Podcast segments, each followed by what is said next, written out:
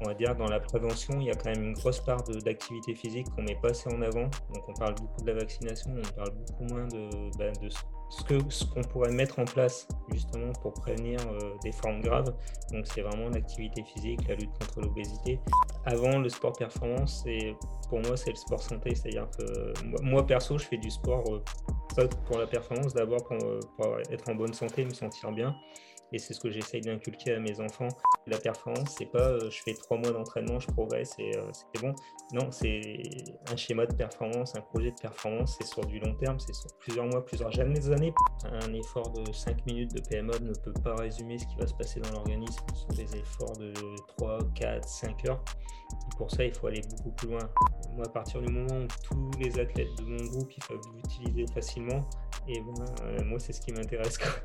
C'est trop facile après de te dire euh, ouais, j'ai une baisse de fréquence cardiaque, j'ai progressé. Ben non, ta baisse de fréquence cardiaque, ça ne veut pas signifier que tu as progressé, ça veut surtout dire que tu es fatigué parce que ton système nerveux se régule plus et que ta FCL on monte plus.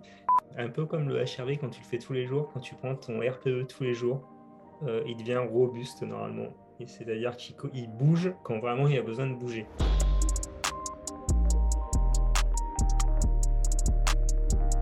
Bienvenue dans ce nouvel épisode. Avant de commencer, je voudrais dire un grand merci à Moxie Monitor, notre sponsor pour le podcast. Grâce à Moxie et leur soutien, tu pourras dès maintenant regarder les nouveaux épisodes du podcast enregistrés en anglais avec les sous-titres en français sur YouTube. Pour ceux qui ne connaissent pas encore le Moxie, c'est un appareil qui utilise la technologie de la spectroscopie au proche infrarouge, ou NIRS en anglais, pour mesurer la saturation musculaire en oxygène et le volume sanguin en temps réel. C'est un capteur non invasif qui se place sur la peau et qui peut être porté pendant tout type d'entraînement ou activité sportive. Les grimpeurs le portent sur leurs avant-bras, les joueurs de hockey sur la glace, les nageurs peuvent le porter dans l'eau. Je l'ai utilisé pour tester des joueurs de rugby, des athlètes de crossfit, des athlètes de sport d'endurance et bien plus. Le Moxide permet d'individualiser les périodes de travail et de repos, d'optimiser la charge de travail, les répétitions et les séries, d'identifier les seuils d'entraînement en temps réel et même de corriger les mouvements en fonction de ce que les données indiquent. Tu peux également utiliser le Moxi pour déterminer le facteur énergétique limitant d'un athlète ainsi que ses zones d'entraînement individuelles. Ce processus te permet ensuite de cibler le facteur limitant de l'athlète avec précision afin d'améliorer sa programmation, ses entraînements ainsi que ses performances.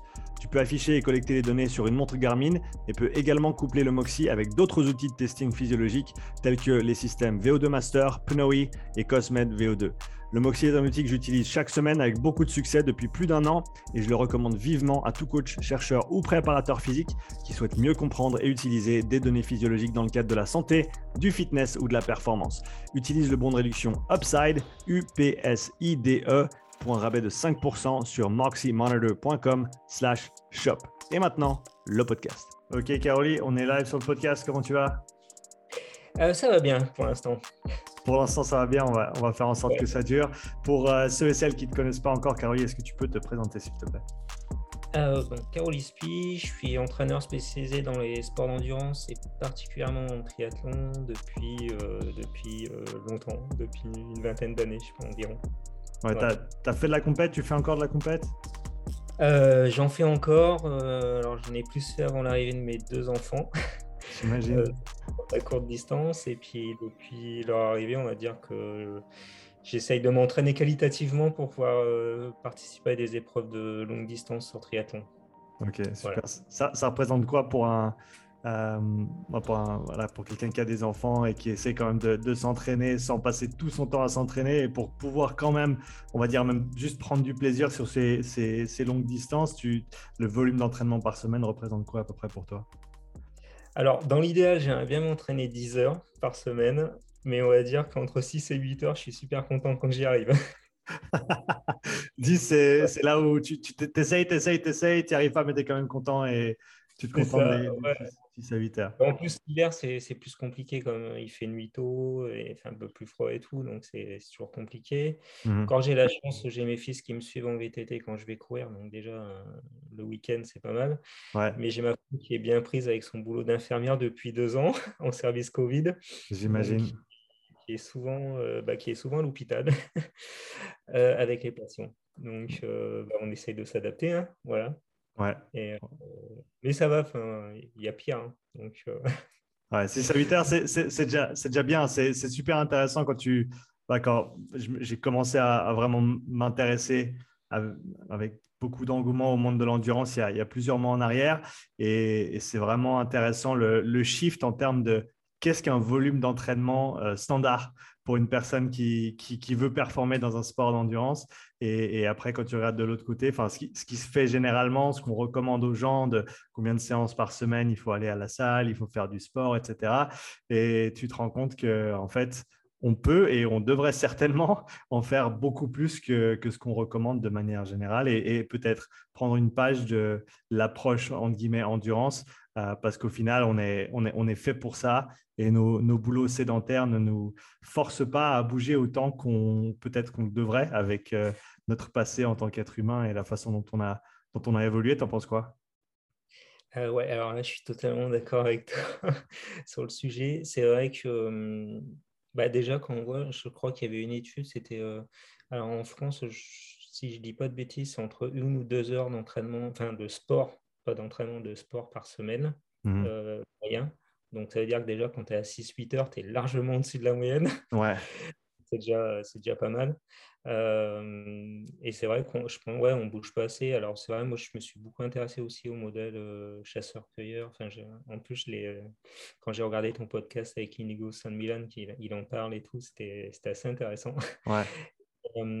ouais, c'est clair que c'est évident qu'en plus, à l'heure actuelle du Covid, on va dire dans la prévention, il y a quand même une grosse part d'activité physique qu'on met pas assez en avant. Donc, on parle beaucoup de la vaccination, on parle beaucoup moins de, ben, de ce qu'on ce qu'on pourrait mettre en place justement pour prévenir euh, des formes graves. Donc, c'est vraiment l'activité physique, la lutte contre l'obésité. Et ça, enfin, moi, à mes yeux, je trouve qu'on ne met pas du tout assez en avant parce que ça pourrait être des choses assez simples euh, à faire et qui pourraient nous maintenir en bonne santé. Accessible à tous. Euh, qui, qui, demande juste un petit peu de, prise de prise de responsabilité et un petit peu de management au niveau du temps pour pouvoir se, voilà, se dégager ses plages horaires pour pouvoir faire ce travail-là. Mais comme tu l'as dit, il y a, et, je suis complètement d'accord avec toi sur ce point, la situation actuelle dans laquelle on, se trouve, il, y a, il semblerait n'y avoir qu'une seule solution d'après euh, la grande majorité des autorités, alors que euh, bah, c'est multifactoriel et on a la chance euh, de pouvoir euh, avoir un impact positif. Euh, et je pense que, enfin, nous, je, parle, je parle pour toi aussi, et tu, me corrigeras si, si tu n'es pas d'accord, mais je pense que nous, en tant que, en tant que coach, alors peut-être quand on est dans la performance, c'est différent, mais de manière générale, quand on a la possibilité d'avoir une influence positive sur le comportement des gens en relation avec l'activité physique, euh, on, se rend compte vraiment de, l'impact que ça peut avoir et de l'importance que ça a quand on le fait et surtout des, aspects négatifs quand on ne le fait pas. Oui, bah alors là, je suis d'accord avec toi. Euh, alors, tu vois, euh, pour être dans les, du coup dans les deux côtés, parce que j'ai ma femme, comme je t'ai dit, qui travaille depuis deux ans au service Covid, où c'est pas évident quand elle rentre à la maison parce qu'elle a quand même vu pas mal de morts et elle s'occupe de pas mal de patients qui sont quand même assez lourds. Mmh il n'y a que, des patients lourds dont elle s'occupe. Et euh, donc, du coup, tu, vois vraiment qu'il y a des, facteurs avec euh, l'obésité ou des personnes, bon, il y a les personnes âgées, mais aussi beaucoup, là, en ce moment, on a beaucoup de jeunes euh, qui sont soit non vaccinés ou qui, sont, qui ont des comorbidités comme l'obésité, la sédentarité.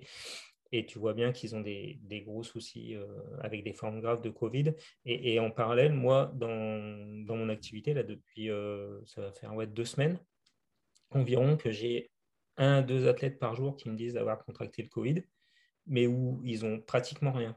Donc, enfin, je ne vais pas te dire que ça montre que, que forcément l'activité euh, permet de, de, sortir rapidement du Covid, mais quand même, euh, tu, tu vois quand même que nos athlètes qui sont, qui sont entraînés en endurance, bon, bah, voilà, ça, ça, fait un espèce de rhume, mais euh, ça se rétablit quand même assez vite. Quoi. donc, on voit vraiment quand même, je pense, le bénéfice de, du sport sur, euh, sur cette pandémie. Et voilà, c'est juste ma petite vision des choses, parce qu'après, il faut voir ça en plus, plus gros, mais euh, à, mon échelle, c'est ce que je peux voir.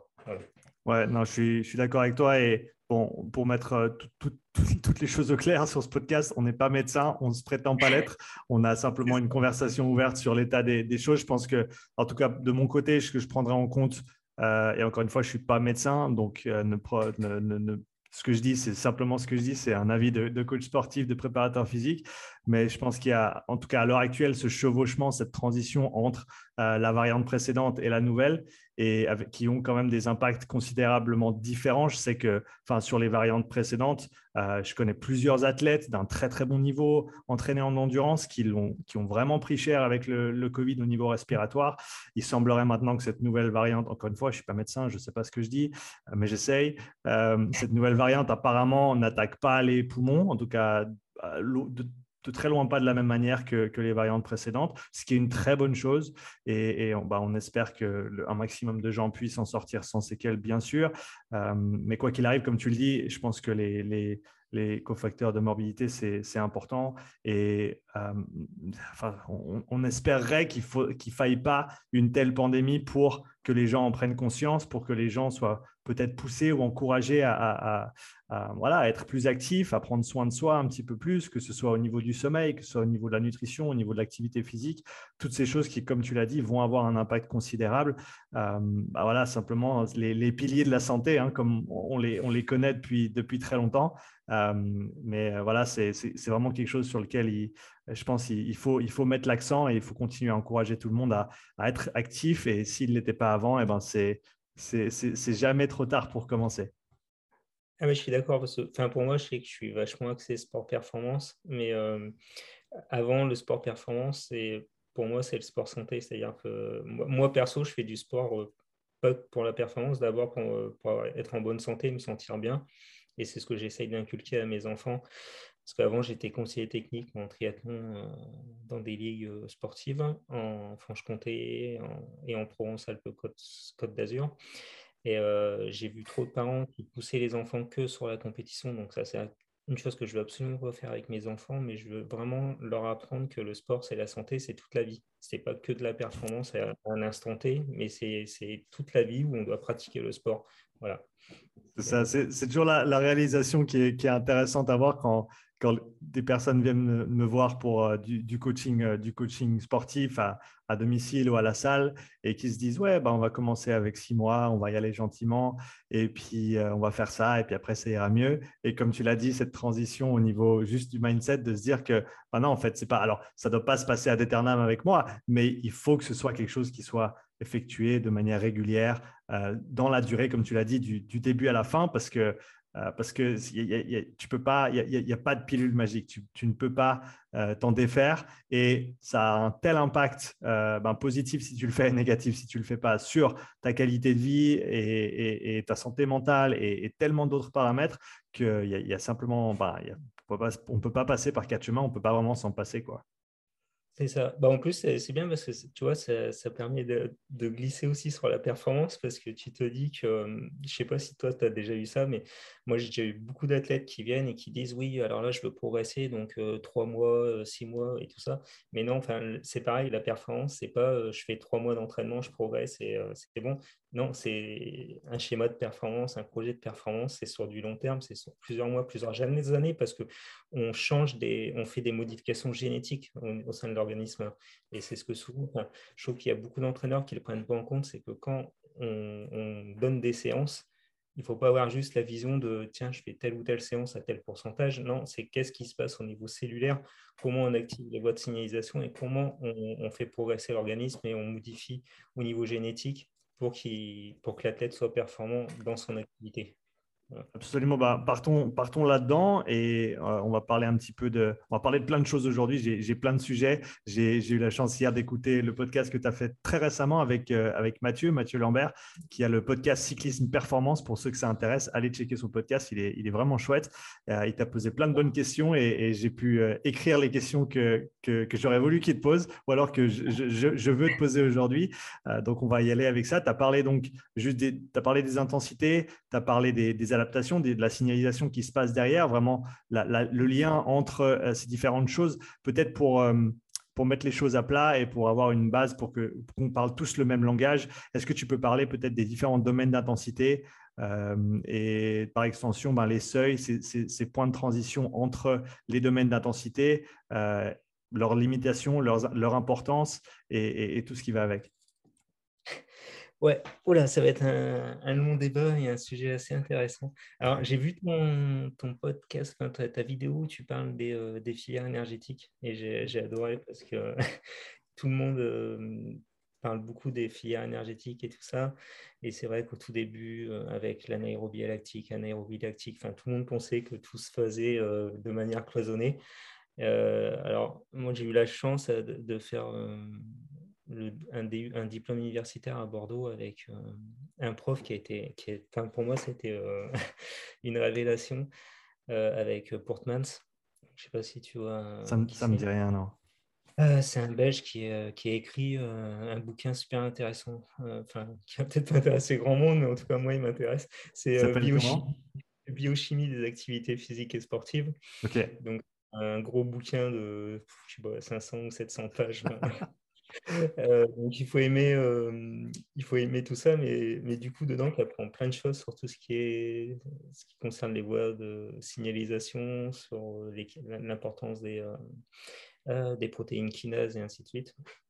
Et comment on accélère des, réactions chimiques, comment on les ralentit. Et, voilà. Donc tout ça, c'est une base qui est importante parce que euh, au tout début, comme tout le monde, quand tu es entraîneur, que tu apprends, tu apprends cette anaérobie lactique, ces transitions anaérobie aérobie. Après, tu vois que finalement, bah non, il y a tout qui part ensemble et après, il y a une prépondérance des uns par rapport, par rapport à l'autre.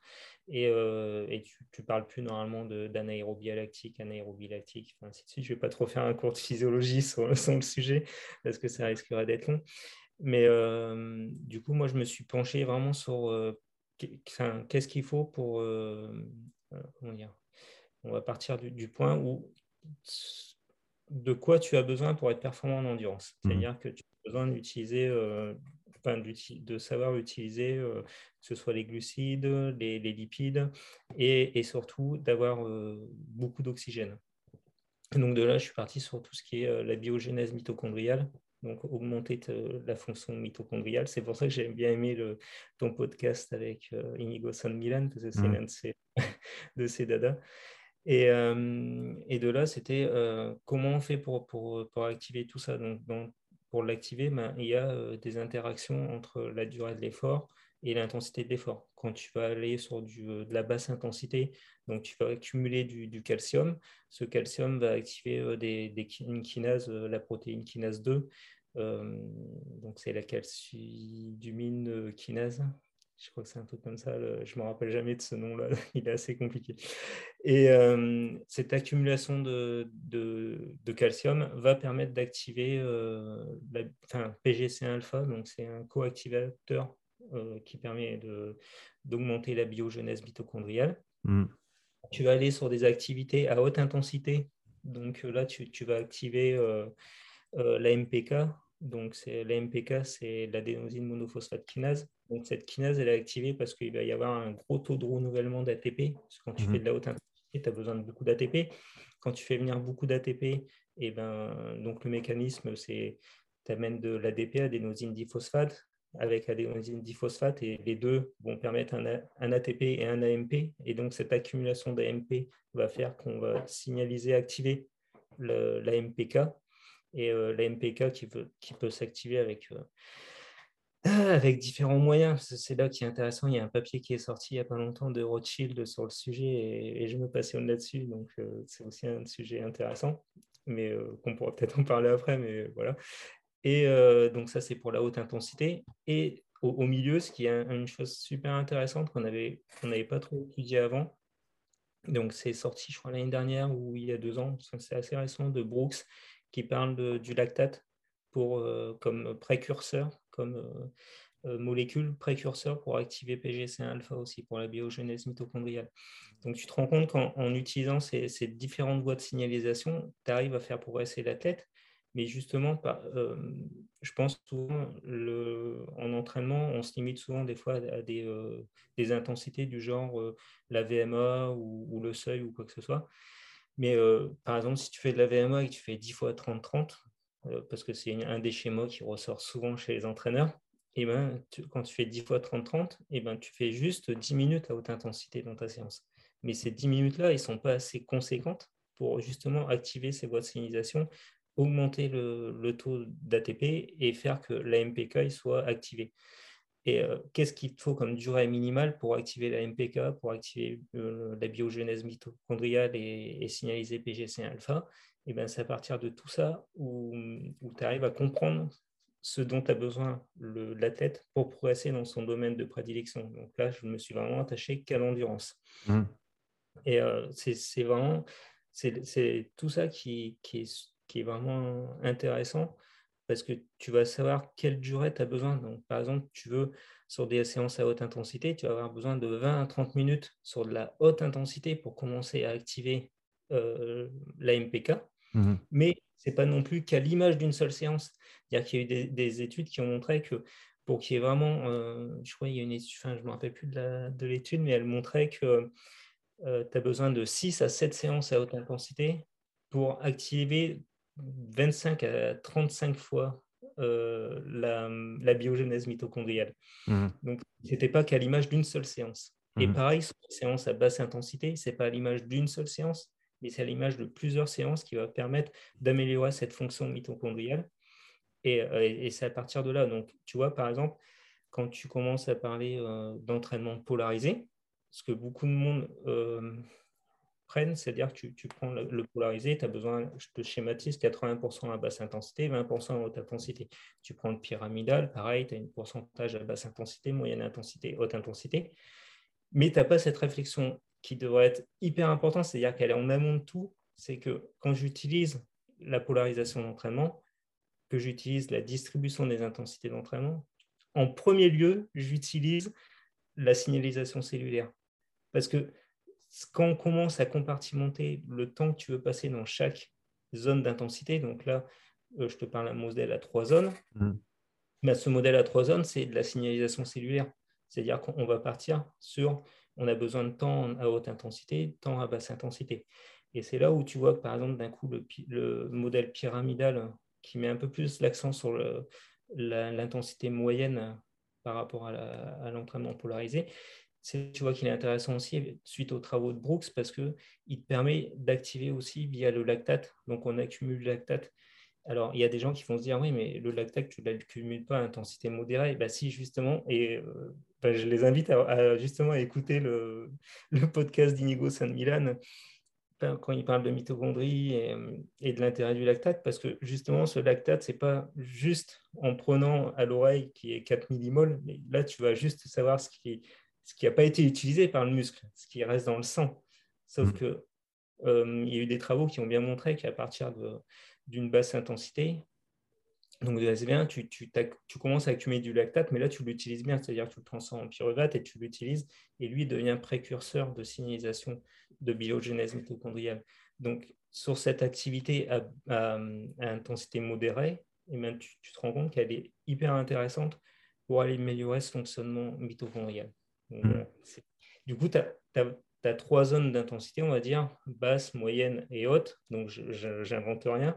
Mais dedans, tu, commences à, savoir combien tu as besoin de durée d'interaction, parce que c'est une interaction entre la durée et l'intensité mm. qui va permettre à la tête de, progresser. Ouais, et là, tu as, bien décrit tout ce qui est des, enfin, en tout cas, les, les principaux euh, les principaux canaux de, signalisation qui se passent aux différentes intensités au niveau cellulaire. Et ça, c'est sans même parler des adaptations euh, dites centrales, de ce qui se passe au niveau du cœur, au niveau du système respiratoire, au, niveau, au niveau vasculaire aussi, euh, parce qu'il y, a les deux. Il y a le côté utilisation d'oxygène, il y a le côté production de recyclage d'ATP et il y a le côté apport d'oxygène qui est aussi extrêmement important dans les sports d'endurance. Et comme tu l'as dit, et, au même titre que, comme tu l'as dit, avec ces différents, alors tu, les appelles des, zones, je les appelle des, domaines, pour, je les traduis directement de, de ils appellent ça des intensity, euh, euh, intensity domains. Et c'est ce qu'on retrouve dans la recherche pour ceux qui lisent des papiers sur l'endurance. Quand tu vois euh, moderate intensity, c'est comme tu l'as dit, c'est de la basse intensité ou intensité modérée. Quand tu vois heavy intensity domain, c'est entre les deux. Et, et, ensuite, tu as le severe intensity domain qui est voilà l'entraînement de, de, haute intensité. Et donc, de ces trois zones, entre guillemets, ou domaines, découlent les 5, 6 ou, ou, plus zones d'entraînement qu'on dont, les, les, gens entendent beaucoup. Tu, penses qu'il y a encore beaucoup de confusion entre ces, deux paradigmes différents? Parce que, ayant écouté beaucoup de, personnes dans, ce, dans, ce, milieu récemment, euh, les gens précisent pas toujours sur combien de zones ils travaillent. Et si tu travailles sur trois ou si tu travailles sur six ou sept ou huit, eh ben, tu vas pas avoir le même vocabulaire parce que ta zone 2 à toi, c'est pas la même que, ma zone 2 à moi. Elle veut pas dire la même chose. Euh, est-ce que tu penses qu'il euh, que tu penses qu'il faudrait euh, peut-être approfondir ou, préciser ces choses-là un petit peu plus de manière générale ou est-ce que pour toi c'est assez clair? Alors, moi, pour être sincère, j'ai beaucoup travaillé sur les zones d'intensité avant et, et maintenant, ben, je travaille, comme je t'ai dit, ouais, sur les voies de signalisation, donc je travaille sur l'interaction intensité-durée. C'est-à-dire mmh. je ne me rapporte plus vraiment à, zone 1, 2, 3, 4, 5, 6, 7, ou ainsi de suite, mais plus à, des, euh, accumuler de la durée, de la durée, justement. Enfin, c'est ça, ouais, accumuler de la durée, et mmh. qui va faire de toute façon, comme il y a un lien entre la durée et l'intensité, tu ne peux pas accumuler une heure à 110% de puissance critique. Mmh. Donc, enfin, tout va se moduler en fonction de cette durée. Mmh. Euh, il y avait Thibaut qui avait montré, euh, Guy Thibaut qui avait montré qu'il existait un lien entre la durée et l'intensité. C'est-à-dire que ton organisme se règle automatiquement, puisque de toute façon, euh, quand tu dois faire par exemple 20 fois 2 minutes, récup une minute, et eh ben, ton organisme, tu ne vas pas aller à la même vitesse que si tu fais 20 fois 30 secondes, et ainsi de suite. Donc, mmh. tout se règle automatiquement. Et c'est ça qui est bien dans le, Enfin, c'est ce que j'aime dans, le, dans d'endurance, mais euh, parce que en, dehors de ces zones-là aussi, c'est que tu peux utiliser tous les. C'est des fuseaux afférents qui, vont, qui vont te donner des informations au niveau cérébral. Alors, c'est la théorie du, gouverneur central de Tim Knox et tout, mais euh, il y, a, y, a, plein de domaines que tu, dans lesquels tu peux aller pour, pour améliorer les performances, et, et ça, c'est top. Ouais, c'est super intéressant. Tu as, mentionné le, terme puissance critique juste avant.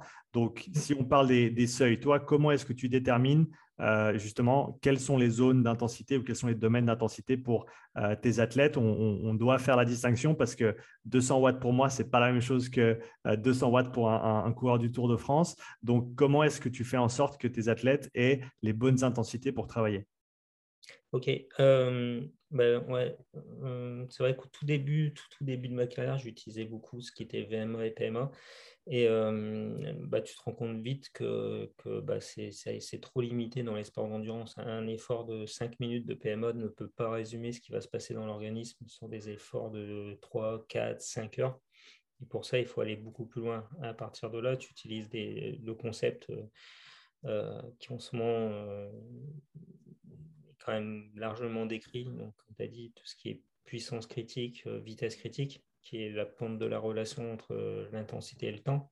Mmh. Ce qui est assez simple. Au final, ce que j'aime bien dans cette méthode, c'est que c'est assez simple. C'est-à-dire que euh, plus c'est court et plus ton intensité est élevée, plus c'est long, moins ton intensité est élevée. Sauf que deux athlètes ne vont pas réagir de la même manière. C'est-à-dire qu'il va y avoir des athlètes qui vont être capables de tolérer une fatigue élevée et donc de, maintenir un haut niveau d'intensité sur une longue durée, alors que d'autres ne, vont pas en être capables.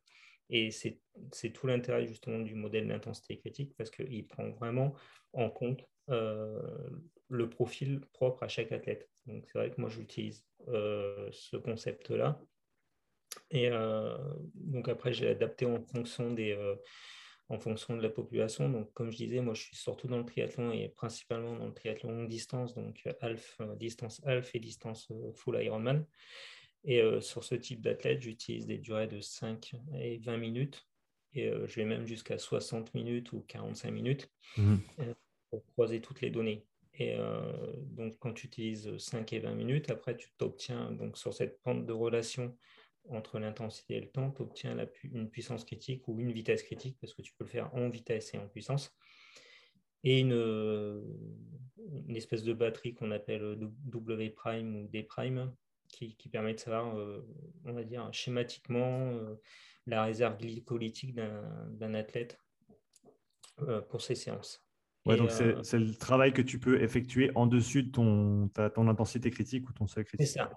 Voilà, c'est le combien tu peux effectuer au-dessus de ton intensité critique et comment le réservoir va se vider en fonction de cette intensité qui est supérieure et de la durée dans laquelle tu, vas être. Mmh. Et et du coup, la puissance critique, souvent, les gens, ils l'ont ils l'ont vraiment assimilé à, du seuil, alors qu'au final, non, non la puissance critique, elle, est bien au-dessus du, seuil. Euh, quand on parle du seuil euh, anaérobie ou du seuil ventilatoire 2, et j'ai encore des athlètes qui me disent à chaque fois, quand on, fait des études avec DFA alpha 1, où ils sont euh, à puissance critique, enfin en intensité modérée, et qui me disent Ouais, mais là on était au tempo et tout, et pourtant on est, on est au-dessus du SV2. Et là je leur dis Ouais, mais c'est parce que justement la puissance critique, elle est au-dessus du SV2. Donc forcément, bah, quand tu es à, 100% de puissance critique, bah, tu es euh, sur une DFA en dessous de 0,5. Hmm. Euh, est-ce que, tu... On, parlera du DFA juste après parce que c'est une, mesure qui est, super intéressante, à mon avis, et extrêmement accessible. Donc, je pense que c'est important d'en parler. Est-ce que tu peux peut-être expliquer, selon toi, pourquoi, qu'est-ce qui, qui, fait cette différence entre euh, ce seuil ventilatoire 2 euh, et, cette puissance critique Pourquoi est-ce qu'il y a une combien de différences tu vois de manière générale sur les données que tu, as ou que tu as vues euh, Quelle est l'amplitude de, différence entre ces deux points de référence, on va dire, et quelle est leur, relation ou, pas? Ouais, ben, de, ce que j'ai pu voir, je te dirais, je, je pense qu'il y a au moins 15% de 15%, ouais. puissance critique par rapport au seuil ventilatoire. Mmh euh, même là, dernièrement, les études que j'ai menées là, avec, euh, avec Mathieu Lambert, euh, Nathalie Favreau et Fabien Grégo sur, sur des blocs HITSM, où on a fait pas mal de, tests, et ben, ça, vraiment, ça corrèle, c'est-à-dire que vraiment la, puissance critique est bien au-dessus de, de, SV2. Quoi. Alors après, c'est attention, c'est toujours à prendre entre guillemets, on va en parler après, mais c'est en fonction de. Je l'ai pris en fonction de DFA alpha 1. Donc, euh, donc c'est aussi à prendre avec des pincettes, hein, ce que je suis en train de dire. Quand je te parle du SV2, c'est au-dessus de, on va dire plutôt de HRV euh, T2, tu vois. Voilà, HRV T2 qui est le Heart Rate Variability, Heart Rate Variability Threshold 2, donc le seuil de la variabilité, euh, seuil de la variabilité cardiaque numéro 2. donc parlons un petit peu de ce, de ce DFA. Euh, que, mesure que j'ai découverte il y, a, quelques mois en arrière par les travaux de Bruce Rogers.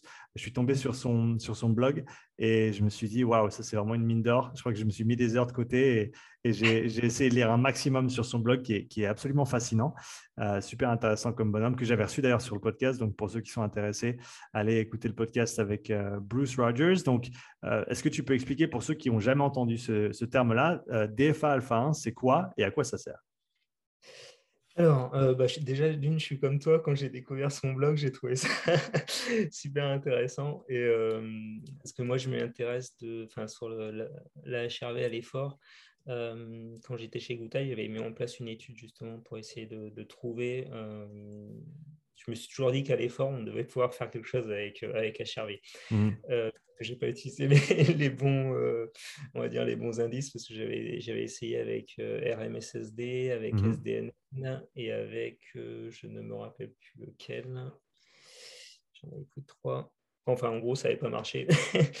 bon, ça n'avait pas marché en plus parce que chaque athlète utilisait avec Garmin, mais ils utilisaient une ceinture, souvent la ceinture Garmin, hein, qui n'était mm. pas connue Donc c'est vrai que là, tu, te rends compte qu'il y a quand même des choses à, mettre en amont pour pouvoir bien l'utiliser. Donc, voilà, la qualité, la qualité, la du signal. La qualité du signal est super importante, étant donné que là, on n'est plus sur la, fréquence cardiaque où tu as tant de battements par minute en moyenne, où tu peux avoir des erreurs assez grandes, ça ne va pas vraiment impacter ton signal. Par contre, quand tu mesures les millisecondes entre chaque battement et que tu cherches des, des, des patterns de corrélation entre ces, ces, RR, là, il faut vraiment avoir des mesures précises, sinon ton signal, il sert vraiment à rien.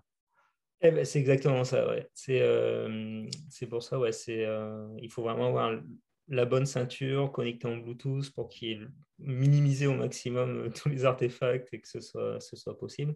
Donc, euh, cet indice DFA, donc, après, on va le dire simplement, ça permet de suivre la régulation du système nerveux autonome à l'effort. Mm. Et du coup, ils en ont défini des seuils donc avec un DFA alpha à 0,75 comme étant euh, similaire au seuil ventilatoire 1.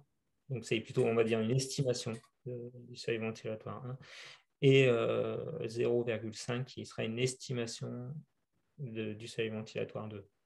je préfère dire en, prendre avec des pincettes parce que, alors par expérience, moi j'utilise depuis six mois, un peu plus de six mois, avec, ouais, je dois avoir plus d'une vingtaine d'athlètes dessus. Mmh. Et je l'utilise aussi en perso. Et tu te rends compte que ça marche très bien chez certaines personnes et que ça ne marche pas du tout chez d'autres. tu, sais expliquer pourquoi? Parce que ça m'est arrivé. Enfin, je pense que sur les, les tests que j'ai effectués, les différentes personnes avec qui je l'ai utilisé, je pense avec, un, avec un, sample size d'à peu près, je pense 20, je dirais que 85% du temps, ça marche très très bien. Ça correspond à toutes les autres mesures que je peux avoir, oxymétrie, VO2, enfin, euh, respiration et, autres, euh, RPE, mais il y a des fois où c'est complètement, complètement euh, off. Ouais, bah alors c'est super intéressant comme sujet ça, parce que j'ai vu plein plein de choses et, et plus tu accumules les données, et plus ça devient intéressant. alors j'en ai discuté avec Bruce Rogers, donc j'en avais discuté par message et on a discuté là récemment sur Twitter aussi, où il est intervenu sur un post où on nous a, on nous a identifiés. Mmh et j'en avais discuté avec lui parce que moi j'avais un souci, c'est que souvent ça ne marche pas en course à pied. Alors en vélo, on va dire 99,9%, euh, ça marche pour tout le monde pratiquement, euh, si tu as la bonne ceinture et ainsi de suite. Par contre, en course à pied, des fois, c'est une catastrophe. Euh, et, j'en avais discuté avec lui, donc il, m'avait orienté sur des, petits trucs à faire et tout. Et, là, dernièrement, où il parle de, de mettre la ceinture, l'émetteur un peu plus sur la gauche et tout ça, Bon, j'ai essayé, ça ne donne pas encore trop de, de, résultats, mais je pense qu'il doit y avoir aussi des. Quand tu transpires beaucoup aussi. j'ai l'impression que euh, des fois, je me suis rendu compte que ça ne marchait pas. Par exemple, moi, j'habite dans un endroit où il y a beaucoup de Mistral, quand il y a beaucoup mmh. de vent euh, en course à pied. Euh, des fois, il y a des, je pense qu'il doit y avoir des artefacts qui fait que ça ne marche pas. Quand tu transpires beaucoup aussi, j'ai remarqué que ça marchait moins bien. Euh, donc j'aimerais bien essayer, euh, justement, j'ai demandé à ma femme de me ramener du gel pour, euh, de l'hôpital pour essayer de voir si, s'il y a un meilleur signal quand on met le gel qui est spécifique. ouais, normalement, ça, ça, aide pas mal de, ce que. Ouais, Vraiment essayer avec ça. Et, et, essayer de le tourner aussi. Et là, j'ai pris aussi une, une, une ceinture ECG euh, pour améliorer le signal. Donc, c'est vrai mmh qu'il y, y, a déjà ces choses-là qui sont importantes. Et puis après, il y a d'autres choses, c'est que je me suis rendu compte, euh, ça, c'est vraiment, c'est empirique, c'est vraiment, c'est sur le terrain. Et euh, est-ce que c'est, est-ce que ça peut être validé ou pas? Mais en tout cas, je l'ai vu chez, chez, plusieurs athlètes où quand le, on va dire HRV, le matin au réveil, n'est pas bon. Mmh. Et ben, quand ils font une séance à haute intensité, et ben, des fois, le signal DFA est complètement plat. C'est-à-dire que même s'ils font de la haute intensité, et ben, tu as l'impression que ça ne réagit pas. Quoi. Euh, ils n'arrivent pas à descendre ou est-ce que ça descend trop vite? Ça descend pas. Ça descend pas. Ouais, j'ai...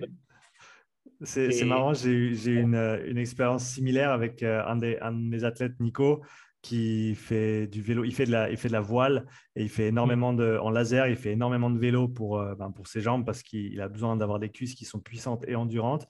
Et donc, il passe beaucoup de temps sur le vélo. Et, euh, et du coup, il est, on a fait un test sur le vélo, sur son home trainer, il y a deux, trois semaines en arrière, quatre semaines en arrière. Et il avait fait trois jours, quatre jours auparavant, il avait fait un, un, ultra euh, erg. Il avait fait euh, des, des, kills et des kills en ski erg et en, rameur et en bike erg avec deux autres collègues sur 24 heures. Et euh, du, du, coup, il était encore cuit et son DFA, il voulait pas descendre. Et ben, son ressenti était concordant avec ça dans le sens où déjà à basse intensité, il me disait, j'arrive pas à tourner les jambes. Donc ça, c'est en général que le nerveux, il n'est pas tout à fait là. Et après, à haute intensité, il y avait, il y avait plus personne. Et quand on a regardé le DFA, en, effet, ben, ça descendait pas. Il n'arrivait il simplement pas à, euh, à aller creuser. Et euh, donc, c'est intéressant que tu dises que, que tu vois la même chose. Mmh. Ouais, c'est bah, pour ça, ouais, tu, vois plein, plein de choses qui sont intéressantes du, genre euh, quand l'athlète fait une séance à haute intensité et quand il a fait bien. Alors, enfin, en tout cas, c'est comme ça que je l'ai interprété. C'est-à-dire que quand il a fait bien, à la fin, euh, il génère une forme de fatigue qui fait que même en étant à basse intensité, voire à très basse intensité, eh ben, il est en dessous de 0,5. C'est-à-dire qu'il y a une mauvaise régulation du, du, SNA et ça fait que même à très basse intensité, il reste on va dire, son, son, système nerveux ne se régule pas, il reste sur du, en dessous de 0,5. Donc, mmh. ça. Et souvent, j'ai remarqué ça vraiment sur des séances où l'athlète, il, va vraiment au bout et tout, et où il finit vraiment la séance vraiment fatigué, et, et ben ça fait ça. Et par contre, quand la séance est un peu moins bien réalisée, ben, il n'y a, a, pas cette forme de fatigue sur la fin. Ok. aussi une observation, et ça, je l'ai observé ouais, sur beaucoup d'athlètes quand même. Donc, ce qui, ce qui, a du sens, ce qui a du sens, c'est si tu vas creuser super loin au niveau nerveux, eh ben, tu vas peut-être avoir un petit peu de peine à en, sortir. Euh, on parle toujours de, flexibilité, autant au niveau euh, ben, métabolique, si on veut, si on veut repasser sur le sujet de, euh, on va dire un des sujets phares de Inigo San Milan aussi, de savoir oxyder des graisses quand il faut, mais de savoir utiliser des sucres aussi à l'instant T, mais de savoir retourner rapidement à cette basse intensité. Ben, au niveau nerveux, c'est pareil. On veut avoir de la variabilité, on veut pouvoir aller chercher haut, mais on veut pouvoir en ressortir aussi parce que c'est pas bon de toujours rester dans, au, rupteur. Mais comme tu l'as dit, ben, il y a certaines séances qui vont te mettre au rupteur et, qui vont peut-être t'y laisser un petit moment parce que simplement la charge était, était vraiment conséquente sur l'organisme. Sur c'est ça. Mmh. Et c'est là où tu vois, je trouve que le DFA, c'est vraiment euh, quelque chose qui est assez pertinent et euh, exploitable facilement, comme tu disais tout à l'heure. C'est ça qui, qui, est bien. Parce que pour moi, un outil, c'est un outil, c'est intéressant quand, quand, un outil peut être approprié et utilisé facilement. Si, ça, devient une usine à gaz, ben, tu, tu le fais un petit peu et, après tu t'en sers plus. Tu vois, c'est euh, comme je disais avec Mathieu, quand Mathieu Lambert sur le précédent podcast, quand il me demandait sur euh, la HRV le matin au réveil, ben, les protocoles tilt test où tu restes 5 minutes allongé, 5 minutes debout et tout, c'est bien, c'est bien, enfin, c'est bien une semaine, mais après tu ne te fais plus. Quoi. Donc, euh, pour qu'un outil, enfin pour moi, hein, après c'est perso, euh, chaque personne le, voit différemment, mais pour qu'un outil soit utilisé, il faut qu'il soit facile d'accès. Ouais, ah, je suis tout à fait d'accord et, je pense que c'est une des raisons pour lesquelles j'essaie de parler pas mal du DFA parce que je pense que tout ce qu'il te faut, c'est une bonne ceinture. En, général, le polar euh, H10 bah, serait le, une des meilleures euh, options, très bon marché. Euh, tu peux t'en sortir avec un H7 ou un H9 aussi pour ceux qui veulent économiser 30 francs. Euh, mais, mais, en gros, il te faut ça. ça dépend si tu es sur Android ou sur iOS, mais moi, j'utilise HRV Logger de Marco Altini sur, sur iOS qui coûte 10 francs et ça te permet d'avoir un signal RR qui est brut et ensuite de le mettre dans, dans Runalyze qui est gratuit. J'ai fait une petite vidéo hier sur comment le faire assez rapidement et ce qui te permet, comme tu l'as dit, en gros, de, pouvoir calibrer tes séances de basse intensité sans devoir euh, aller te faire euh, piquer le doigt ou l'oreille, sans devoir aller faire des tests en labo. Euh, tu peux vraiment quantifier au jour le jour, comment, ou qualifier au jour le jour tes, séances, de, notamment de basse intensité, mais comme tu le dis aussi potentiellement de, haute intensité. Mmh. Bah, je te dirais, moi j'ai des athlètes qui pourtant adoraient la puissance en vélo. Mmh. Euh, avec qui on a travaillé sur, euh, avec DFO en plus. Et du coup, maintenant, ils utilisent euh, FatMaxer sur Android, mmh. qui est très bien aussi. et du coup, ils, bah, maintenant, ils ont plus l'œil sur, sur le DFA que sur la puissance au final. Ouais. Et, euh, et je trouve ça, c'est marrant comme tu peux changer aussi de, paradigme euh, comme ça. Bah, un, des, un, des, avantages étant que ton DFA il va être dynamique par rapport à ton état euh, de, de, fraîcheur mm. ou de fatigue du jour, de la séance et même sur une longue séance. Est-ce que du coup, sur une très longue séance où tu serais peut-être limite, limite, est-ce que du coup, tu vas peut-être baisser tes watts en fin de séance sur une longue sortie pour euh, respecter ce, seuil ou, tu vas te laisser peut-être emporter un petit peu par le, ben, ce, paramètre du temps justement et euh, potentiellement voir cet indice descendre un petit peu et, passer ce seuil des, 0,75 alors, euh, alors le, truc, c'est que par exemple, sur les séances longues, donc, là je te parle vraiment sur du, 4 heures d'effort, souvent ils sont à l'extérieur. Et à l'extérieur, malheureusement, ils n'utilisent pas l'appli. Hmm. donc, ils ne l'ont pas en visu et on le voit après. Euh, c'est vrai qu'il n'y a pas encore beaucoup de possibilités. Alors, si tu as la possibilité de, de, mettre ton smartphone sur le, sur le vélo euh, comme un compteur, mais euh, c'est vrai que ça, il n'y a pas beaucoup de monde qui, qui, le fait. On a déjà les compteurs et tout. Hmm. Et il n'y a pas encore, enfin, pour l'instant, il n'y a que sur le 1030 où tu peux avoir DFA en direct. Ok. il n'y a aucun autre GPS Garmin qui permet de l'avoir en, live. Et euh, c'est vrai que tout le monde ne possède pas le 1030 parce que le 1030 c'est le haut de gamme de chez, chez Garmin, je crois qu'il est à 600, 600 euros, un truc comme ça. Ouais. Et du coup, là, on le regarde a posteriori. Et ce que je me rends compte, là, bah, justement, j'en discutais avec plusieurs entraîneurs qui, qui, me posaient la question. Et par exemple, sur les séances de tempo, donc où on est plus, tu vois, sur les, les personnes qui font l'Ironman, où je suis plus sur du 90% de puissance critique. 90% de puissance critique, ils sont en, dessous de 0,5 de, mmh DFA. Mmh alors tu te, tu dirais que tiens, bah, finalement, une séance à 90%, normalement, tu devrais être entre les deux. Et ben non, et encore plus, enfin, avec la, je pense que ça vient aussi de, tout ce qui est accumulation de chaleur endogène et, tout, qui fait que au bout d'un moment, tu, passes en dessous de 0,5. Mmh euh, et tu, donc tu vois, tu vois une descente progressive du coup sur ces, sur ces plus longues euh, séances? Oui, ouais. Et bah, par exemple, sur des longues séances euh, sur home trainer, donc vraiment là à l'intérieur où il fait, où généralement, on va dire qu'ils ont plus de chaleur endogène, puisque mmh forcément, tu n'as pas le vent qui, qui, vient contre toi, tu n'as pas l'air euh, qui te permet de refroidir. Mmh Et ben, tu, tu, vois encore plus l'effet euh, sur le DFA, ça, ça, baisse encore plus. Donc, j'ai l'impression. Enfin, je pense qu'il doit, DFA doit, doit également réagir à la chaleur. Euh, au stress thermique. je crois, je crois avoir vu passer un papier là-dessus. Euh, je n'ai pas approfondi encore, mais que j'avais lu, je crois que c'était Marco Altini qui en parlait de, l'intérêt de, DFA quand tu vas faire des stages en altitude. Parce que du coup, ça te permet de, quantifier directement ton intensité et, de ne de pas passer par les phases d'acclimatation. Enfin, tu as toujours besoin d'acclimatation, mais du coup, tu peux vraiment gérer euh, ton intensité euh, sans avoir besoin d'aller faire un test euh, pour déterminer tes allures en altitude. Et que là, bah, en suivant DFA, bah, tu adaptes tes allures grâce à DFA en altitude. Et je crois qu'il y a eu un, article, mais j'en suis pas très certain, donc je préfère pas avancer, mais justement par rapport au stress thermique, qui serait aussi intéressant avec DFA. Mmh. Alors, euh, affaire à suivre au, niveau de la chaleur. Tu as parlé de la HRV euh, au repos tout à l'heure. Moi, j'utilise depuis 4 ou 5 mois maintenant le euh, HRV for Training de Marco Altini, justement. Et donc, je pense que je crois que tu en as parlé également. Ça se fait avec le, téléphone, avec la, caméra, en fait. Et ça prend une minute. Et comme tu l'as dit, c'est beaucoup plus attrayant que même de, de devoir mettre une ceinture cardiaque quand tu te euh, quand tu te lèves et devoir euh, rester couché pendant euh, un certain temps. encore une fois, on en revient peut-être à la démocratisation, de, à l'accès de certaines technologies qui nous permettent d'avoir accès à des indices qu'on n'avait pas 5 ou 10 ans en arrière. Oui, bah c'est clair. Hein, j'ai utilisé vachement. bah ouais, j'avais fait la formation avec Laurent Schmitt. enfin, on avait utilisé tout ce qui était basse et haute fréquence, mais tu te rends compte que c'est hyper complexe. Et puis, ça réagit à plein de choses. C'est-à-dire, euh, les hautes et basses fréquences, déjà, la fréquence, la fréquence respiratoire a une énorme influence dessus.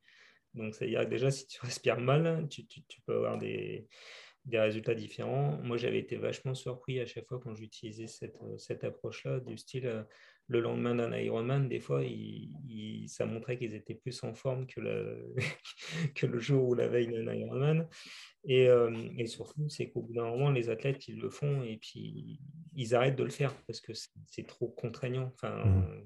même, même des athlètes professionnels qui ont que ça à faire, normalement, ben, au bout d'un moment, enfin, c'était quand même ah, c'est quand même pas évident le matin de mettre ta ceinture, de, rester allongé. En plus, bah, justement, la HRV, à la base, ça a quand même été créé euh, pour des incontinents, pour l'incontinence urinaire. C'est-à-dire qu'il faut que tu ailles vider la vessie avant de, faire ton test et tout ça pour avoir des bons résultats sur les hautes et basses fréquences. Mmh. Alors que tu compte que ce qu'a utilisé Marco Alcini avec HRV for Training, c'est quand même beaucoup plus euh, euh, facile d'accès grâce au RMSSD qui a moins d'influence et où la fréquence respiratoire a moins d'influence sur, sur, le RMSSD.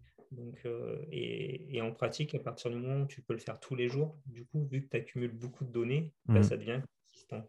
Euh, c'est plus consistant que si tu le fais à l'échelle de quelques jours, tu arrêtes, tu recommences, tu arrêtes.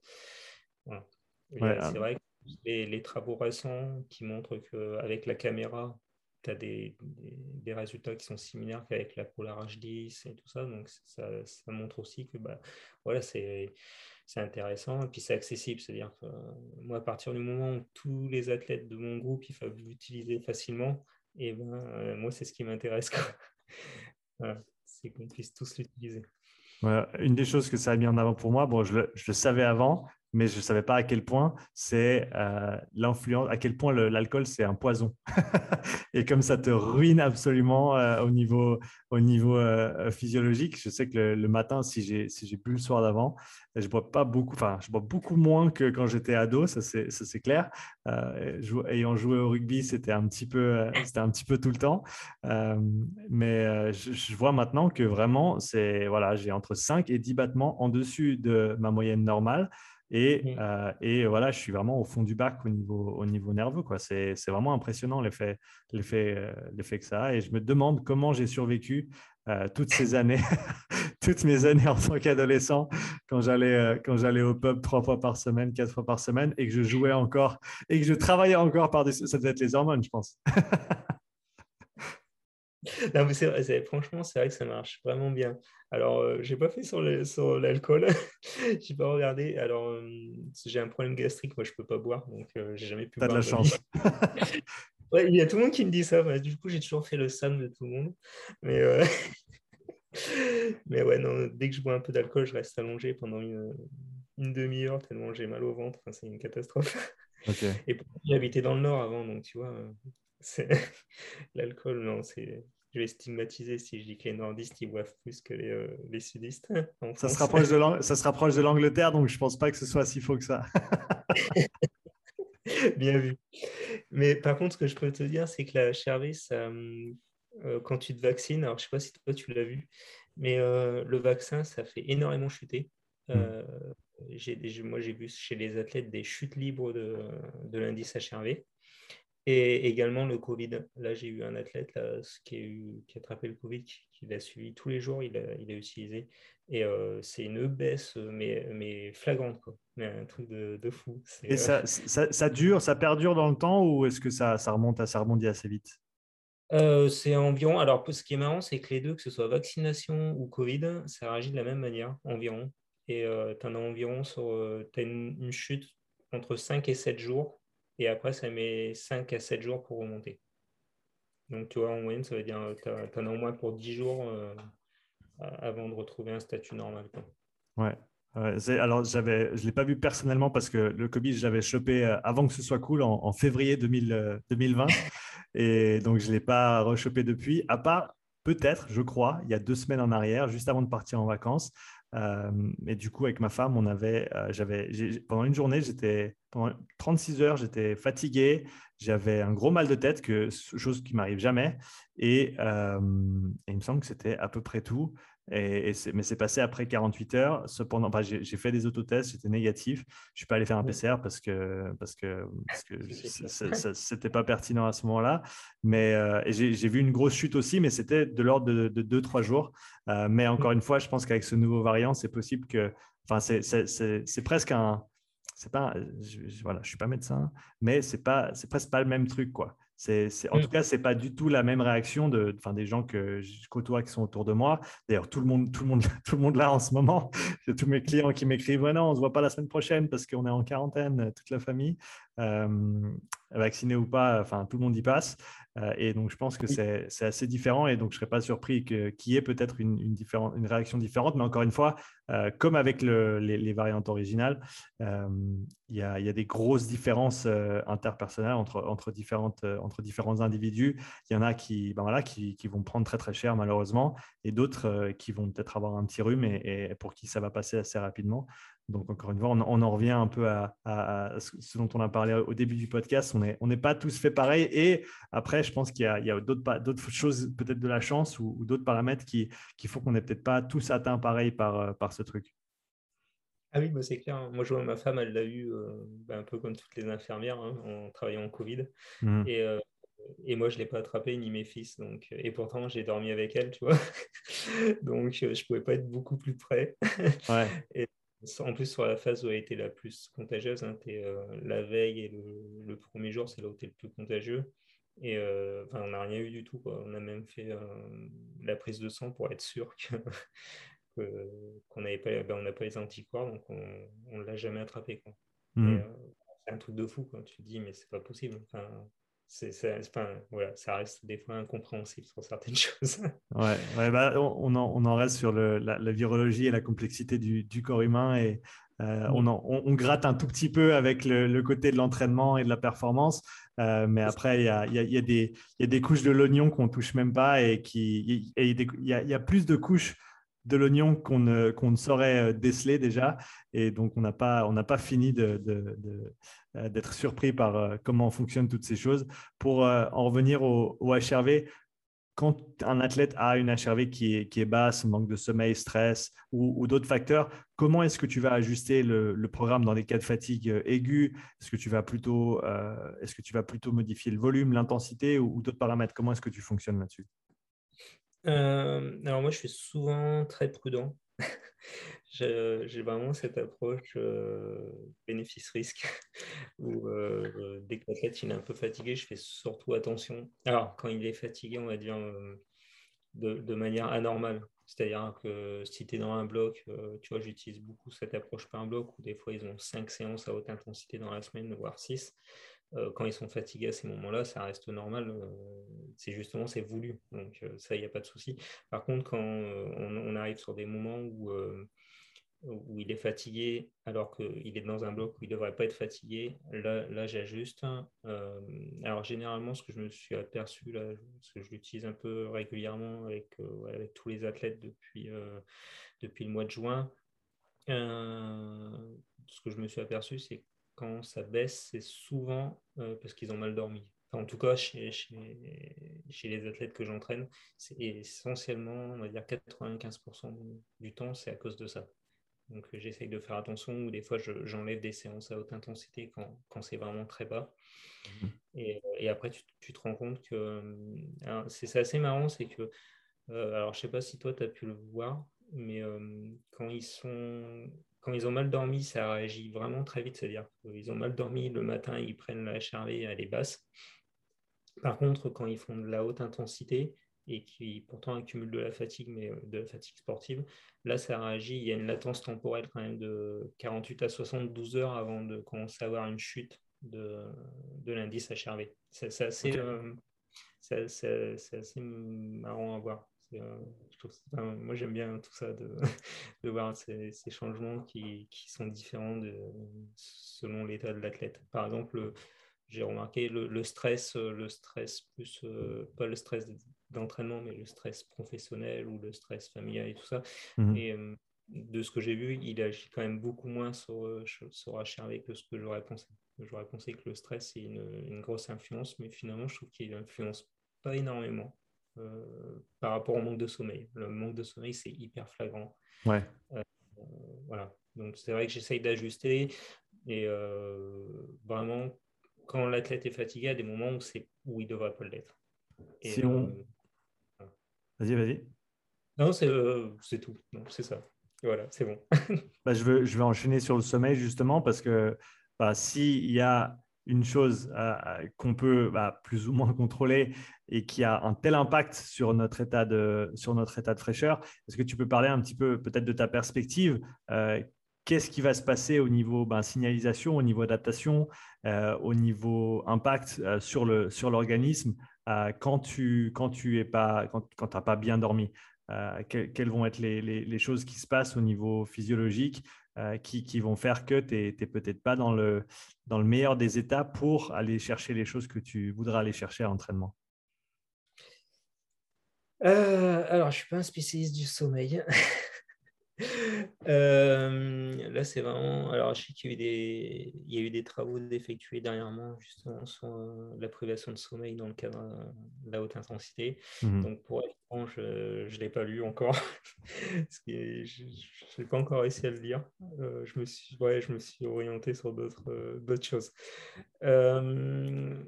Euh, enfin, voilà, par expérience, c'est vraiment quand il y a le sommeil euh, qui est perturbé, du coup, ça perturbe tout l'entraînement. Et quand tu vas assimiler l'entraînement, l'entraînement s'assimile, euh, du coup, la régulation du système nerveux et tout, ça s'assimile la nuit et pas la journée. Donc, c'est-à-dire qu'il faut vraiment que tu puisses bien dormir pour pouvoir avoir une bonne réponse, une réponse positive à l'entraînement. Je fais attention quand je dis réponse positive à l'entraînement, parce qu'il y en a qui disent qu'il n'y a pas de réponse positive ou négative. Mais bon. on s'entend, on s'entend. Voilà, moi, j'aime bien ce terme, euh, réponse positive à l'entraînement ou négative, je trouve que ça a du sens. Et, euh, et du coup, quand, quand j'ai des athlètes qui ont du mal, depuis un moment, je, je leur demande d'utiliser euh, euh, l'application Petit Bambou. Alors, c'est pas pour faire de la, euh, de la communication sur cette application. Je n'ai pas de part dans cette société. nous, ne sommes euh, pas, nous ne sommes pas affiliés, nous ne gagnerons pas un sou. voilà, c'est ça. ouais, je leur fais faire de la méditation et parce que ça, ça, peut bien marcher. Quoi. Donc, c'est vrai que la méditation, je, Ouais, je travaille dessus. Euh, dernièrement, j'ai aussi essayé, alors, euh, avec certains athlètes, que ce soit pas mal perçu, attention, euh, le CBD. pour améliorer le sommeil, hein, pas, pour, pour, autre chose, où ça a l'air bien fonctionner. pour quand il y a des personnes qui ont des, bah, du coup, avec l'entraînement, qui ont du mal à dormir, ça, mmh. avec le stress et tout, ça, ça peut avoir des effets positifs. Euh, voilà, tu vois, enfin, je pense un peu comme, comme tout le monde, essayer de chercher des, des choses qui peuvent aider les athlètes tout le temps. C'est-à-dire euh, chercher euh, bah, les petits facteurs qui peuvent les, les aider. Quoi. C'est vrai que l'éducation, le CBD, ça peut être des choses qui peuvent aider. personnellement, je sais que ce que je fais avant de dormir va avoir un gros impact sur un, ma capacité à m'endormir et euh, deux, la, qualité de sommeil derrière. Je sais que les écrans avant le, coucher, c'est moi ça, moi ça, moi ça marche pas avec. Et je pense que la plupart des gens non plus. J'ai, j'ai les lunettes, euh, des blue blockers euh, qui, ah, après, comment quantifier si ça a un, effet significatif ou pas, ça c'est, difficile à dire. Mais ce qu'on a commencé à faire avec ma femme, c'est bah, le soir pas d'écran à peu près une demi-heure, une heure avant d'aller se coucher. Et euh, en général, on, lit avant, avant de dormir. En tout cas, les, les, soirs où je suis sage, je lis avant de dormir et euh, on, le fait à la, on le fait à la bougie. Et il semblerait que, enfin moi ça, moi ça m'endort, ça marche assez bien. Et euh, plutôt que l'écran qui me garde réveillé. Et donc, ça, ça, ça, je trouve que ça marche assez bien. Et il euh, faut trouver un bon livre que tu as envie de lire, comme ça tu essaies de rester debout, mais tu as euh, bah, ton environnement et, ton état qui fait que tu fatigues et tu as envie de dormir. Mais comme tu l'as dit, je pense qu'il y, y, a plein de stratégies différentes qui peuvent être mises en place pour améliorer le sommeil et ça vaut la peine euh, de, les explorer, de les explorer et de les, potentiellement de les exploiter parce que le sommeil, ben, on ne peut pas s'en passer et plus tu en as, mieux. C'est une des, une des rares choses, je dis toujours, c'est une des rares choses qui, dans, dans de laquelle on peut parler en, termes absolus, où on peut dire que plus de sommeil, c'est mieux. oui. en parlant de sommeil, j'ai euh, entraîné des, euh, des, athlètes qui se sont présentés au GGN, c'est les, les, euh, mmh sélections GGN, et ils me disaient le plus dur, c'est dans leur test, c'est la privation de sommeil. En gros, ils les privent de sommeil pendant tout le test pour faire ressortir justement euh, ta personnalité, parce que du coup, enfin, on va dire tout le, le, plus mauvais de ta personnalité, parce que la privation de sommeil, c'est ce, que ça, ce qui va se produire, et euh, comment tu assimiles ce, manque de sommeil. Donc c'est vrai que, le, comme tu dis, ouais, le, sommeil, c'est ce qui est le plus important, mais chez tout le monde. Quoi. Euh, là, c'est universel, c'est-à-dire que tu, tu, ne peux pas fonctionner sans sommeil au bout d'un moment. Et euh, c'est j'avais, moi, j'avais bossé avec des, euh, avec des, un pilote du Dakar qui, qui était, qui était dans les meilleurs du Dakar. Et on avait travaillé un petit peu sur tout ce qui était. ah, je vais réussir. l'hypnose. Hein, mmh, aussi. parce que sur le Dakar, tu as, ton temps de sommeil est quand même limité avec tout ce que tu dois faire euh, juste après la course pour la moto et, euh, le campement et tout ça. Donc, euh, il faut hyper optimiser le sommeil. Mhm. C'était aussi une. Ouais, j'avais fait de la préparation physique là-dedans, ça, m'avait vachement plu. C'était assez intéressant. pour, pour, ceux qui nous écoutent, s'il est tard, éteins le téléphone, va dormir. Si c'est la journée, il n'y a pas de problème, continue à écouter. Euh, on enchaîne. Caroline, je voulais, je voulais parler de l'analyse de séance. Quand tu, quand tu vas analyser les séances de, tes athlètes, parce que tu travailles principalement ou exclusivement même à distance, il me semble, euh, comment est-ce que tu vas regarder bah, On va commencer avec des séances de, basse intensité. Quels paramètres tu vas observer euh, et qui vont te permettre de juger de la, qualité euh, ou de la réussite ou non d'une séance Et après, on peut parler de, euh, la même idée, mais sur le, travail de haute intensité. Bah, après, on va dire il y a eu l'avant DFA et l'après DFA. Donc, l'avant DFA. Fais, l'après DFA, comme ça les gens ils sont à jour et ça leur forcera à aller utiliser cette technologie qui, est super intéressante et, qui est accessible à tous. Non, j'utilise encore les, deux approches parce que parce que c'est important de, tout croiser. J'aime bien mhm. croiser.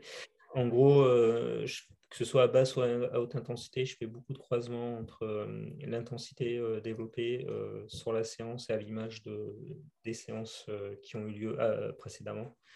Euh, et euh, la réponse cardiaque et le RPE. Donc, je croise mhm. les données et je regarde s'il euh, y a une amélioration. Tu vois, là, dernièrement, quand j'ai un athlète qui a participé au protocole où on a mis cinq séances à haute intensité en place là, sur, sur 7 jours. Et bah, j'avais des triathlètes dedans. Et il y en a deux qui m'ont qui m'ont fait part de leur sentiment de s'être amélioré en course à pied. Euh, alors que c'était pas du tout voulu parce qu'on on a utilisé que du vélo et au final, on s'est super bien. C'est toujours ça qui est marrant. et, euh, et du coup, j'ai vachement analysé leurs séances à basse intensité aussi. Et, euh, tu te rends compte qu'il y y a une amélioration cardiaque, c'est-à-dire que le RPE, pour un RPE égal, il court plus vite avec une EFC plus basse. Donc c'est super cool. Ouais. c'est un des critères d'analyse, c'est comment réagit, euh, comment réagit la fréquence cardiaque en fonction de l'intensité et en fonction du RPE, parce que tu peux pas, euh, enfin ces trois paramètres-là, ils doivent être étudiés ensemble. Si tu les étudies pas ensemble, du coup, tu passes à côté d'éléments. C'est trop facile après de te dire, euh, j'ai eu une baisse de fréquence cardiaque, j'ai progressé. Ben non, ta baisse de fréquence cardiaque, ça ne veut pas signifier que tu as progressé, ça veut surtout dire que tu es fatigué parce que ton système nerveux ne se régule plus et que ta FCL ne monte plus. C'est encore plus grave que si elle monte. Tu vois, quand j'ai un athlète qui me dit Ouais, euh, là j'ai couru euh, à basse intensité, ma FCL est élevée, je dis Bah, bah c'est pas grave, c'est. c'est à l'image d'une séance, ça va passer. je préfère aies une, une FC élevée plutôt que d'en avoir une très basse. Quoi. Parce mmh. que pas du tout le même niveau de fatigue. Une FC rapide, euh, allez, en un ou deux entraînements, ça se règle. Une FC basse, parce que tu es fatigué, euh, ça met beaucoup plus de temps à se récupérer. Mmh. Ouais. donc tu utilises ces trois, si je ne me trompe pas, hein, c'est les trois P de Steven Seiler, c'est à la puissance, tu as la physiologie, euh, donc la charge interne et tu as la perception aussi, et qui, comme tu l'as dit, sont indissociables les uns des autres. certains diraient que le RPE, c'est une mesure qui est subjective et d'autres diraient que c'est la seule mesure qui, importe. Qu'est-ce que tu en penses? Euh, Ouais, alors ça, euh, j'ai beaucoup entendu. Euh, alors, je vais te faire la réponse comme je fais à chaque fois aux athlètes. C'est que, un peu comme le HRV, quand tu le fais tous les jours, quand tu prends ton RPE tous les jours, il devient robuste normalement c'est-à-dire qu'il bouge quand vraiment il y a besoin de bouger. C'est-à-dire que par exemple, si tu quantifies toujours une séance à 3, euh, à 3 sur 10, par exemple, et que d'un coup, cette séance, tu viens à la, quantifier 5 sur 10 ou 1 sur 10, c'est qu'il y a eu quelque chose. Donc, euh, et, vu que tu, le, tu quantifies tout le temps, et eh ben, c'est la somme de la, de, des données qui vont arriver qui vont faire que au final, euh, tu vois, j'ai des athlètes qui me disent Ouais, mais par exemple, là, j'ai fait une séance à basse intensité, est-ce que c'est normal que je donne 3 Et là, à chaque fois, je leur dis Mais euh, c'est toi qui. Je fais, moi, par exemple, je, sais, souvent, j'ai une tendance à, à côté bas. Mais c'est pas grave, parce que de toute façon, toutes mes séances, je les cote bas. Mmh. Donc, à partir du moment où je vais commencer à la côté haut, c'est que de toute façon, il va y avoir un problème, tu vois. Donc, euh, et c'est euh, voilà, la robustesse des données, c'est quand tu commences à avoir de la consistance, ben, c'est quand il y a un petit changement dans ces données. Donc pour moi, le RPE, il est fiable et, euh, et c'est vrai que normalement, comme tu dis, il y, il y en a beaucoup qui le mettent en avant comme étant la donnée la plus importante. Et bah, c'est moi, je pense qu'elle est importante. Après, elle est importante, mais tu ne peux pas la dissocier des autres. C'est-à-dire que tout est important et euh, il faut que tu étudies le, tout ensemble et pas qu'un seul euh, critère. Et je me suis intéressé beaucoup à ça quand j'avais lu les travaux de, de Lambert sur la fréquence cardiaque avec son test en vélo, mmh. Et, et, après, j'avais travaillé au, tout début, quand, quand j'avais commencé avec Goutaille, j'avais bossé avec, avec Yann Lemeur, qui avait fait des travaux sur la fatigue et justement qui avait mis en avant cette, fréquence cardiaque plus basse avec un RPE plus élevé et qu'il fallait prendre les trois critères en compte pour essayer de l'étudier. Donc, et je trouve que c'est bah, une chose pareille, hein, c'est quelque chose qui peut être facile à mettre en place. Et, et des fois, on, on essaye d'utiliser des usines à gaz alors qu'il y a des choses simples à utiliser, tu vois. Alors c'est vrai que moi je suis pas du tout partisan de tout ce qui est euh, la charge d'entraînement avec les trimps et les, euh, TSS et tout ça, parce que je trouve qu'au final, euh, tu, tu enlèves une part de l'individu dedans, tu, modélises des choses avec un algorithme qui va être euh, commun à tout le monde, alors que bah, personne n'est commun. tout le monde est différent. Euh, et, au final, ce RPE, ce wellness, cet HRV qui évolue dans le temps, cette fréquence cardiaque propre à chaque individu qui évolue dans le temps, c'est ça qui, est intéressant à, étudier. Pas un seul paramètre isolé. Euh, après, voilà, ça demande plus de travail. Mais euh, si tu as envie de faire, si as envie de bien faire ton travail, eh ben, il faut que tu mettes ça en place. Ouais, donc c'est ouais, c'est ça. Si tu veux de la qualité, si tu veux faire un suivi sur le long terme qui, qui soit pertinent et qui soit cohérent, eh ben, tu as tout avantage à le faire. Et comme tu l'as dit, c'est trois mesures qui sont maintenant accessibles à tous, la, fréquence cardiaque à tous, le, le, HRV à, tous aussi, euh, moyennant quelques sous. Et, euh, et puis le, le, RPE et les watts, eh ben, tu vas les avoir euh, donc, euh, donc ça, c'est super important. J'avais une question pour toi, euh, plus côté vélo, en parlant de, cadence, donc de, de, RPM. Comment est-ce que tu, utilises les RPM en, vélo? Je te demande parce que voilà, tu as, l'expérience, toi personnellement et professionnellement en tant que coach aussi. Euh, quand est-ce que tu vas recommander des cadences qui sont hautes? Quand est-ce que tu vas recommander des cadences qui sont basses? Quels sont les, euh, les, objectifs derrière? Et dans quel contexte tu peux moduler justement ce paramètre euh, de, cadence sur le vélo? Ouais, ça c'est une bonne question. alors, si tu te réfères aux études qui ont été dans, dans le domaine, c'est que ta cadence optimale, c'est celle que tu choisis. Mmh C'est-à-dire la plus efficiente, la plus efficiente pour, euh, pour l'individu, c'est celle qui va choisir librement. Euh, après, tu te rends compte que euh, l'avantage en vélo, c'est que tu peux, grâce au braquet, tu peux moduler cette, fréquence de pédalage. Donc, mmh. alors, tu peux pas le faire en course à pied. C'est beaucoup, beaucoup, beaucoup plus compliqué quand une personne elle est à 160 ppm de lui faire passer à 180 ppm qu'un cycliste de passer de 80 rpm à 110. Euh, c'est plus facile en vélo puisque tu as les braquets. Du coup, tu, mmh. peux, tu jouer dessus. Euh, moi, j'ai beaucoup travaillé avec les athlètes sur du, 80 RPM euh, dans les montées. Donc, d'être quand même, on va dire, en vélocité sans non plus être comme Froome à 100, 100 ou 110 tours minute. Euh, parce que déjà, je pense qu'ils n'auraient pas les capacités dans un call euh, à, 15, à 10 ou 15% de moyenne à être à 100 tours minute. Euh, après, je dis ça, ouais, moi, tu vois, par exemple, j'habite à côté du Mont Ventoux. Donc, je, je, le vois de ma fenêtre et je le monte à 90 tours en moyenne. Donc, sur des pentes pas mal au Seine, c'est des pentes qui sont entre, entre 10 et 13 c'est vrai que l'avantage de la vélocité, euh, c'est de, pouvoir euh, euh, de moins puiser au niveau musculaire. Alors, tu es un peu plus un peu plus haut en fréquence cardiaque, enfin, je trouve que tu puises moins, et puis derrière, tu, je trouve que tu peux mieux courir. Après, c'est vrai qu'on travaille beaucoup sur des cadences un peu plus élevées, 80, 90, 80 en montée et 90 sur le plat.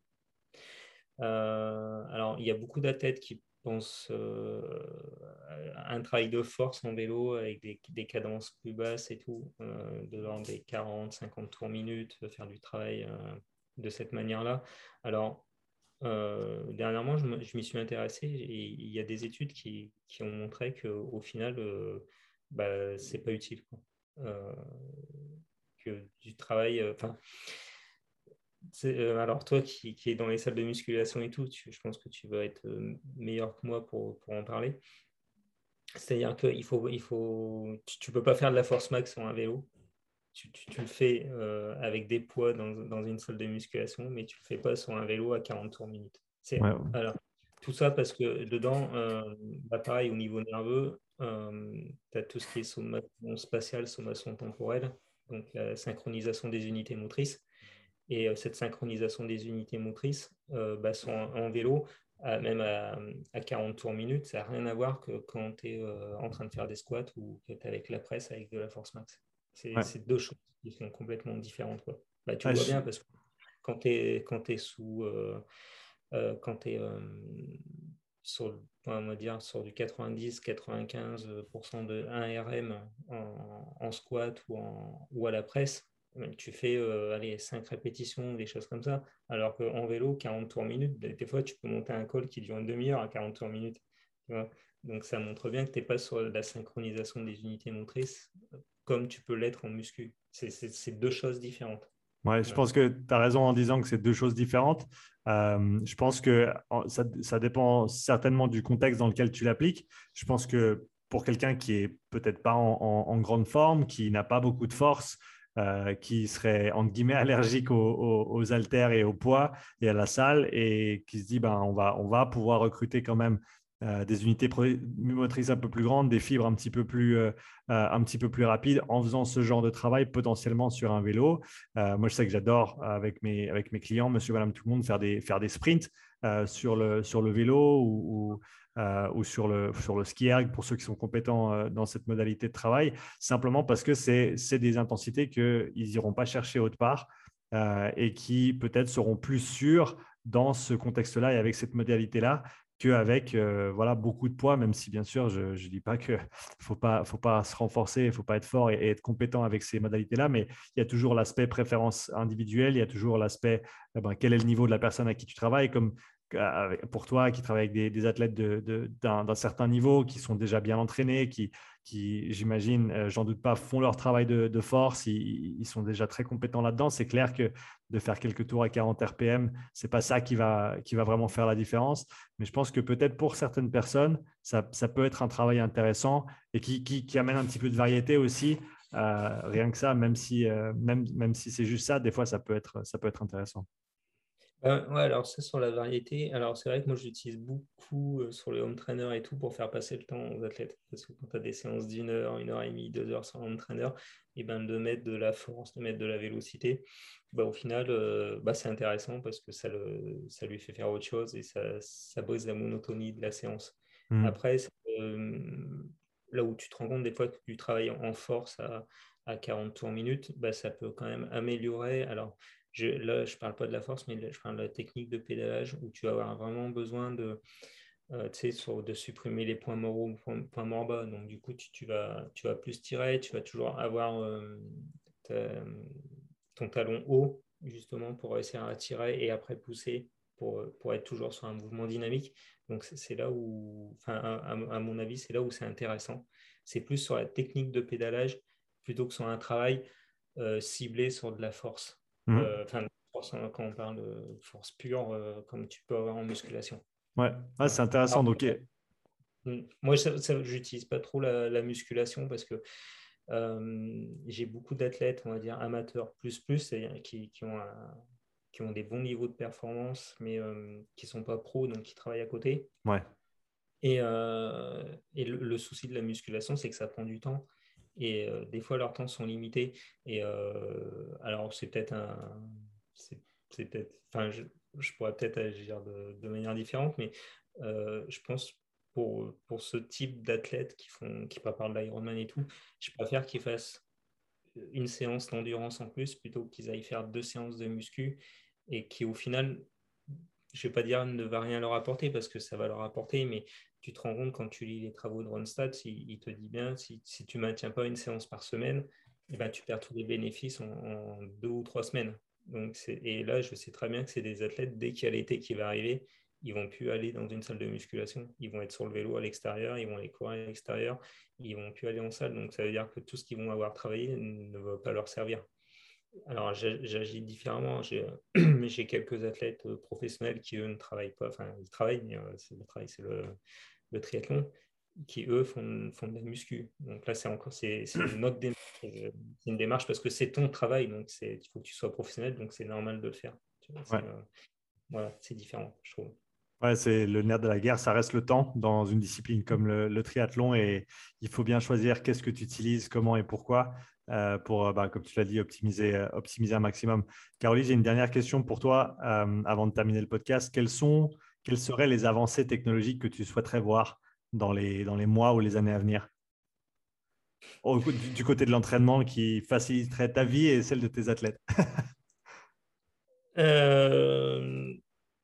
Euh, ben, euh, un peu ce que je t'ai dit tout à l'heure, enfin, il y, a, deux choses que j'aimerais bien et euh, que je trouvais intéressantes. C'est qu'à chaque séance, tu vois, qu'on prenne un morceau de la séance et qu'on le mette en relation au niveau de l'intensité, de la réponse cardiaque et du RPE, et qu'on puisse à chaque fois mettre en relation à l'extérieur, c'est ce que j'avais essayé de faire avec euh, l'application GoodTime et c'est hyper compliqué, c'est-à-dire de réussir à trouver euh, des, des, endroits au sein d'une séance qui sont identiques. Et tu te rends compte que c'est très facile sur un tapis roulant ou sur un, un home trainer à l'intérieur parce que c'est standardisé. Par contre, dès que tu vas à l'extérieur, c'est hyper compliqué parce que tu peux avoir du vent, tu peux avoir euh, la pluie, tu peux avoir un terrain qui, tu montes, tu descends. Enfin, tu n'as jamais les mêmes conditions et c'est beaucoup plus compliqué de, de réussir à analyser ça. Donc, ce serait avoir quelque chose qui puisse euh, automatiser des, des analyses pour, pour ne pas, pas, les perdre et d'avoir euh, le DFA alpha plus, comment dire, plus facilement sur les, euh, les devices, sur les, les, GPS pour l'avoir en direct, mais surtout pour que derrière, tu puisses t'en servir pour que euh, vraiment sur la distribution des intensités d'entraînement, parce que tu, tu, te rends compte qu'au final, tu penses donner à un athlète à te dire je fais 80%, je te, schématise, mais tu fais 80% à basse intensité et 20% à haute intensité, ben, tu te rends compte que quand tu dis vraiment avec, le, avec DFA, ben, c'est pas du tout ça des fois et euh, de faire du DIE grâce au DFA, ça serait, ça serait cool. Alors, il y a Runalize, mais Runalize le fait euh, pour l'instant qu'à l'échelle de la séance. Mhm. Mais euh, ils ne le mettent pas encore parce que je pense que c'est compliqué aussi par rapport à tous ces problèmes aussi d'artefacts et tout ça. Mhm. Mais de l'avoir à l'échelle de combien de temps j'ai passé en dessous de 0,5, au-dessus de 0,75 et tout ça, à l'échelle de la semaine, à l'échelle du mois, à l'échelle de l'année, je pense que ce serait euh, super intéressant. Ouais, ouais, je suis, je suis d'accord avec toi. Je pense que c'est. J'ai écrit à Marco d'ailleurs. Je lui ai demandé quand est-ce que le HRV Logger euh, pourrait afficher le, DFA en, temps réel pour qu'on puisse. Euh, on, a été deux alors. Eh ben, c'est bien. Alors, pour ceux qui écoutent, vous allez sur Twitter, vous cherchez Marco Altini, vous lui envoyez un, tweet ou un message et vous lui dites qu'il faut qu'il ajoute la fonction DFA Alpha 1 en temps réel euh, sur l'application HRV Logger. Merci beaucoup. Comme ça, on, poussera un petit peu dans, le bon sens. Euh, Caroline, merci beaucoup pour ton temps aujourd'hui. C'était vraiment chouette de, pouvoir échanger avec toi. Où est-ce que, est que les gens peuvent euh, te retrouver sur les réseaux? Euh, bah, sur, euh, j'ai un site internet euh, ksendurancetraining.com, sur Facebook, KS Endurance Training, sur Instagram pareil et sur Twitter. Voilà. Super. ben, écoute, les liens seront dans la description du, du podcast. merci encore d'avoir participé, c'était vraiment chouette. Merci, c'est sympa. À bientôt. À bientôt. Ciao. Ciao. Merci d'avoir écouté cet épisode. Si tu souhaites soutenir le podcast, prends quelques instants pour laisser un témoignage écrit et 5 étoiles sur l'application Apple Podcast. Si tu veux revoir cet épisode, tu retrouveras l'enregistrement vidéo complet sur ma chaîne YouTube. Tu y trouveras également des centaines d'heures de contenu gratuit, tous mes podcasts, mes pensées du jour, mes présentations structurées et bien plus. Donc n'attends pas, abonne-toi et je te dis à tout bientôt pour le prochain épisode. Allez, ciao